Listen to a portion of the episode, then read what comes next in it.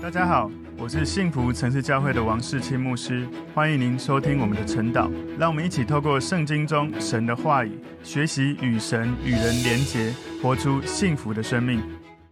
好，大家早安。我们今天早上晨祷的主题是神用洪水毁灭世界。神用洪水毁灭世界。我们今天默想的经文在创世纪第七章一到十六节。我们先一起来祷告。主，我们谢谢你透过今天你的话语，帮助我们明白。在挪亚那个时代，因为他在你眼前是一个义人，所以他得以存活，而且透过你的保守，让他跟家人能够遵守你的指示，造了方舟，而且能够继续传承人类下去。求主透过今天的经文，让我们更多明白你的话语，活出你的话语。感谢主，奉耶稣基督的名祷告，阿门。好，我们今天晨祷的主题是神用洪水毁灭世界。默想的经文在创世纪第七章一到十六节。耶和华对挪亚说：“你和你的全家都要进入方舟，因为在这世代中，我见你在我面前是义人。凡洁净的畜类，你要带七公七母；不洁净的畜类，你要带一公一母。空中的飞鸟也要带七公七母，可以留种，活在全地上。”因为再过七天，我要降雨在地上四十昼夜，把我所造的各种活物都从地上除灭。挪亚就遵着耶和华所吩咐的行了。当洪水泛滥在地上的时候，挪亚整六百岁。挪亚就同他的妻和儿子儿妇都进入方舟，躲避洪水。洁净的畜类和不洁净的畜类，飞鸟并地上一切的昆虫，都是一对一对的，有公有母。到挪亚那里进入方舟，正如神所吩咐挪亚的。过了那七天，洪水泛滥在地上。当挪亚六百岁，二月十七日那一天，大渊的泉源都裂开了，天上的窗户也敞开了。四十昼夜降大雨在地上。正当那日，挪亚和他三个儿子闪、含、雅弗，并挪亚的妻子和三个儿妇都进入方舟。他们和百兽各从其类，一切牲畜各从其类，爬在地上的昆虫各从其类，一切禽鸟各从其类，都进入方舟。凡有血肉、有气息的活物，都一对一对的到挪亚那里进入方舟。凡有血肉进入方舟的，都是有公有母，正如神所吩咐挪亚的。耶和华就把他关在方舟里头。好，所以我们今天要来看这个创世记第七章哈。第七章里面，我先跟大家分享一下。第七章里面，挪亚他们全家进了方舟，躲避洪水。从今天的经文第一到第四节，神吩咐挪亚进方舟；第五到第九节，还有十三到十六节，挪亚他们全家就遵守神的吩咐，带着活物进入方舟。然后十到十二节是洪水开始泛滥在地上，十七到二十四节，洪水开始在地上有一百五十天。除灭了整个所有生活在地上的这些动物活物。今天我们来看这个内容哈，我们把它归纳四个重点。第一个重点是神吩咐挪亚进方舟。创世记第七章第一节这里说：“耶和华对挪亚说，你和你的全家都要进入方舟，因为在这世代中，我见你在我面前是义人。”在这个经文里面，他说：“你和你的全家都要进入方舟。”所以。事实上，如果你看英文，他是说，Let the Lord say to Noah, Come into the ark，进来这个方舟。Come into，意思是什么呢？神他本来就在方舟里面，然后他邀请诺亚他们全家一起进到方舟里面，所以他叫诺亚和他一起进入方舟里。所以你注意到哈，中文可能看不出来，中文说你和你的全家都要进入方舟，神是跟他说 Come into the ark，也就是。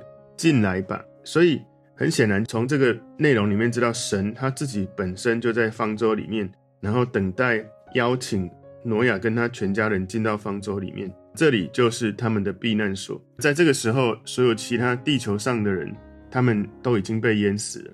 所以在大洪水之前呢，挪亚他一直对神充满信心，神要他做什么，他都愿意，而且积极的去顺服神。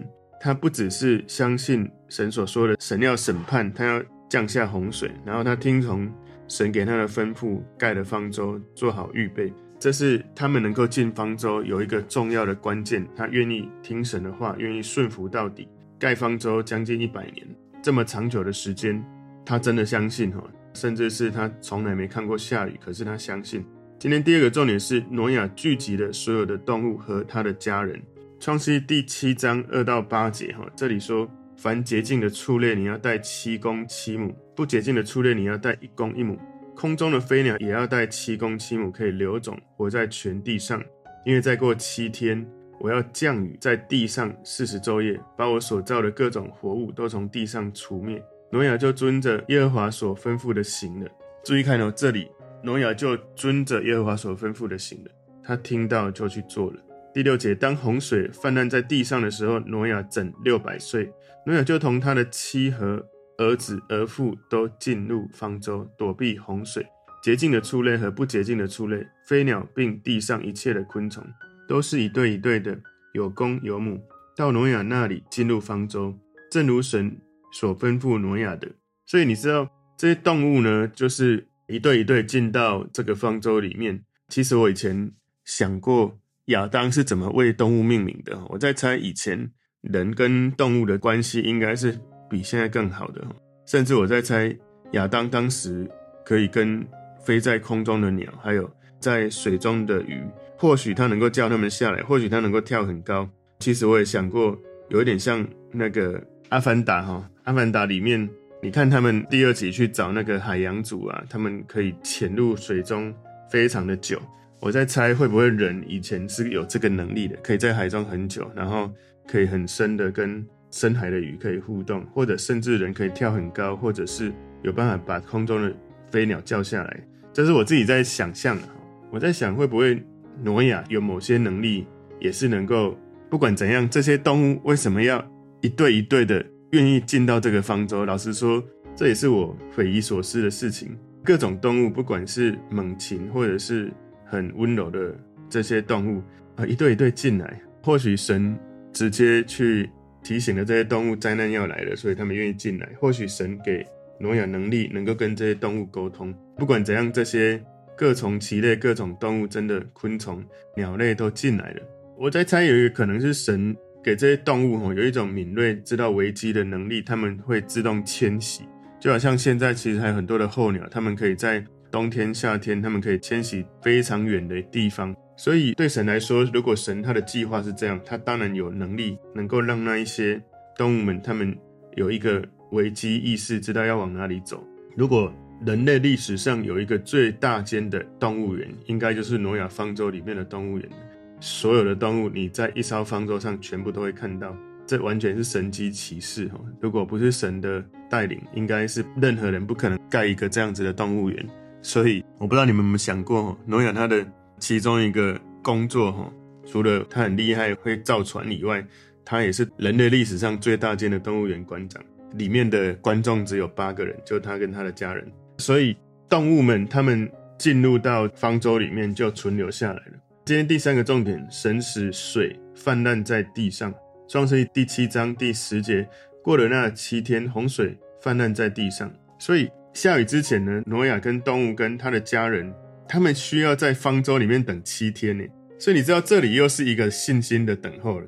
他们进了方舟等七天，那七天之前他们从来没有看过下雨，这是对信心一个真实的很大的考验了。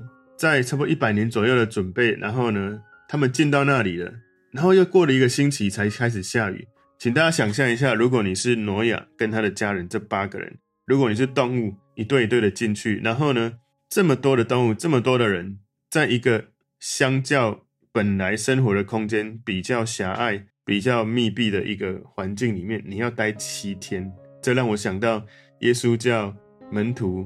聚集祷告，等候圣灵，只等到圣灵降临，神的能力降临之后，他们才出去传福音。所以他们等了十天，等候圣灵。一百二十个人在一个很狭小的空间，哇，是什么缘故让他们愿意这样信心跟顺服，愿意听从耶稣的教导？而当时挪亚跟他的家人，还有所有的这些动物进到里面的这些动植物，我相信上帝也透过在这个过程里面，再一次考验他们的信心。他们也真的是胜过这个考验。创世记第七章十一节，当挪亚六百岁，二月十七日那一天，大渊的泉源都裂开了，天上的窗户也敞开了。所以在创世纪第一章第七节里面说，天上有大水在穹苍之上。所以从地球形成开始，这些水就在地球的大气层上面形成了这种巨大的水层。天上的窗户打开了，所以这些天上的大水灌下来了，而大渊的泉源都裂开了，也就是地下水从地下裂开之后冒出来了。有一个非常巨大的地质的灾难，不管是天灾跟地震，水冒出来，哇，这从上从下一起冒出来。创世记七章十二节，四十昼夜降大雨在地上，所以这个事实呢，我们常常可以去联想到有关试炼哦、炼境哦。当你进入一个新的有意义的事情之前，常常有一些这样的，我们以前也有看到在这个地方之后的故事。你可以去看出埃及记第二十四章十八节，跟生命记第九章第二十五节里面，你可以知道摩西在西乃山上的时间四十昼夜。另外，民数记第十三章二十五节里面有讲到探子们他们去迦南这样子的过程有四十天，然后。民数记第十四章三十三节，三十二章第十三节，以色列人他们在旷野四十年。列王记上第十九章第八节，哈，这里我们知道以利亚他去到了何烈山，哈，他走了四十昼夜到了神的山上。马可福音第一章第十三节，哈，里面耶稣在旷野有四十天受到试探，有天使来伺候他。所以事实常常跟试炼哈炼净有连结在一起，所以进入一个新的有意义的事情之前，常常会看到这样的数据。今天第四个重点，众人进入方舟，门就关了。众人进入方舟，门就关了。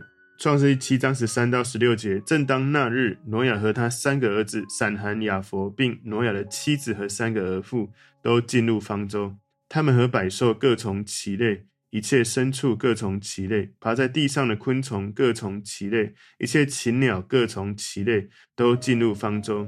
凡有血肉、有气息的活物，都一对一对的到挪亚那里进入方舟。凡有血肉进入方舟的，都是有公有母，正如神所吩咐挪亚的。耶和华就把他关在方舟里头。所以这一些总结哈，我们看到每个动物，还有挪亚他们一家八人。每一件事情怎么样按照神所说的实现了？所有的这些事情发生，都在神要降在地上的洪水预备好了，然后神就把他们都关在方舟里面。挪亚没有把任何人关在这个门外，这个门是一个救恩的门，神打开，让这些不管是他家的家人跟这些动物，还有愿意相信的人，其实可见哦，挪亚他盖方舟，如果他有试着努力要告诉其他的人，除了他家人以外，没有人相信。所以有时候我们在做神要我们做的工作，我们要传福音或者服侍人，许多时候人的心是关的。千万要注意一件事情：有时候我们有我们自己的想法、自己的感受，我们会想要别人用我们的方式能够来认识神。但是很多时候，当我们在陪伴那一些生命遇到困难、悲伤、失落或困境的人，我们不要太快哈，当人家在告诉你他生命的状态的时候，我们不要很快就要告诉他你要怎么解决，你要怎么面对。因为很多时候一个人他遇到悲伤、失落的时候，他没有走过那个情绪释放的过程，没有走过那个他边讲他能够被允许、被容许那个痛苦，以至于虽然有这么多的议题，可是你在旁边聆听，你没有要他做什么。他感觉被接纳，而且如果你真的能够听懂，他会感觉到被接纳、被爱，他会感觉到可以的，他就可以离开那个状态，就有机会往前走，就可以有力量，就可以有机会遇见主。所以有时候我们在跟人互动的时候，要留意，当人的心门是受伤、是关闭的，我们不要只是告诉他你应该做什么，而是让他知道我没有要解决你的问题，我陪着你。去了解你的问题，让你知道我愿意了解你。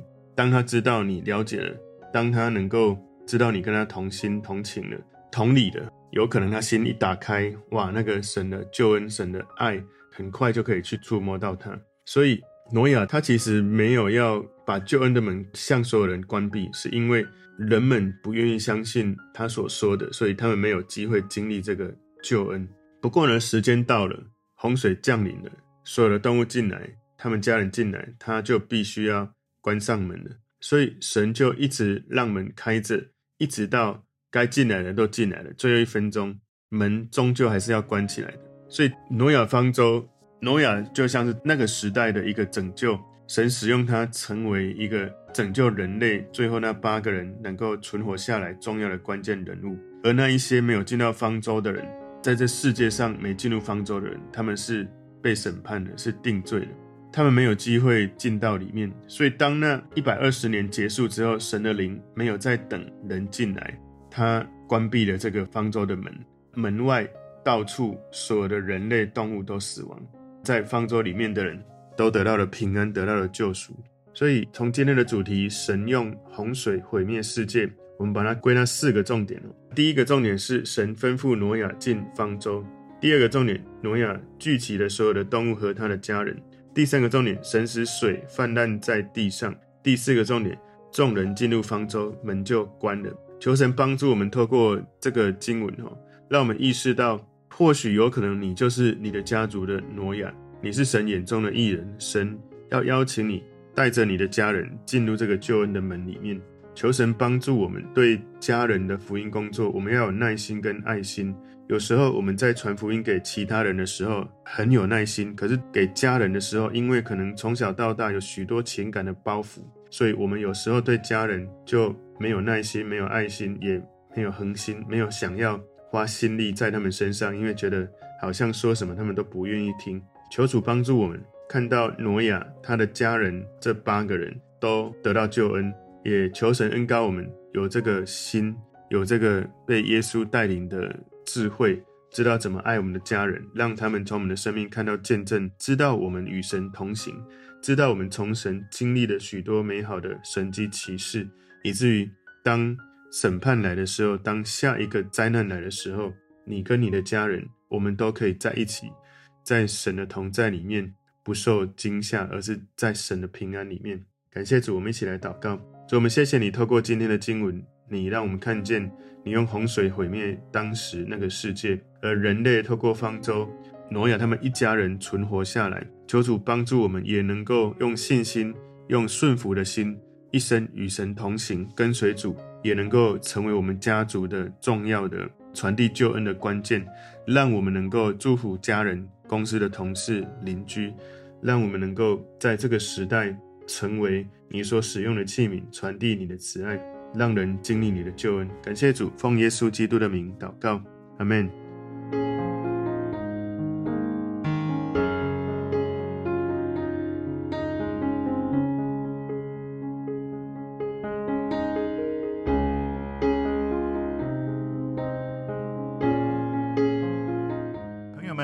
这个信息对您有帮助，请您在影片下方按赞、留言，并分享给您的朋友，分享在您的 IG、Facebook、Line 或者其他的社群媒体上面，来祝福您的朋友。当然，也别忘了订阅我们的频道和开启小铃铛，这样您就可以收到我们最新的影片通知哦。